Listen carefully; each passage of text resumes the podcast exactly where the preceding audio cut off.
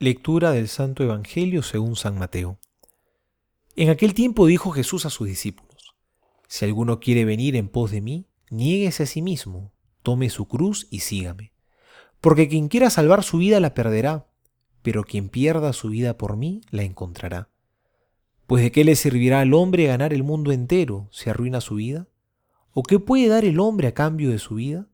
Porque el Hijo del Hombre ha de venir en la gloria de su Padre con sus ángeles y entonces pagará a cada uno según su conducta.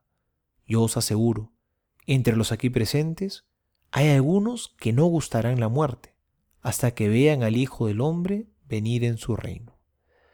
Palabra del Señor, gloria a ti, Señor Jesús.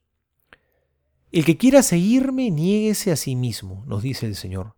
Son palabras muy duras, porque nadie quiere negarse a sí mismo. Nos encanta más bien estar muy pendientes de nosotros, mirarnos, autocontemplarnos y complacer nuestros deseos. Sin embargo, cuando el Señor nos dice que nos neguemos, nos está invitando a que la mirada no esté centrada en nosotros mismos, sino en el otro, en el prójimo, que nuestra mirada esté centrada en Cristo, que es nuestro hermano mayor. Esta es la única mirada que nos libra del egoísmo, porque a veces tanto nos miramos a nosotros mismos, que decimos que seguimos a Jesús, pero en realidad queremos armar nuestro propio camino, queremos poner nuestras propias reglas, queremos hacer una vida cristiana a nuestra manera, donde podamos excluir las cosas que no nos gustan y que nos cuestan. Negarte, por tanto, no significa dejarte abandonado, sino renunciar a tus caminos egoístas y mirar a los de Cristo para poder seguirlo.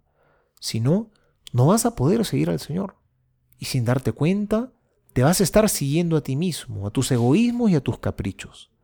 Por lo tanto, cargar la propia cruz y negarse a sí mismo no significa una vida infeliz, más bien todo lo contrario, significa vivir con un corazón generoso, ser verdaderamente libres. Así, uno descubre que siempre tiene mucho para dar a los demás. Soy el Padre Juan José Paniagua y les doy a todos mi bendición en el nombre del Padre y del Hijo y del Espíritu Santo. Amén.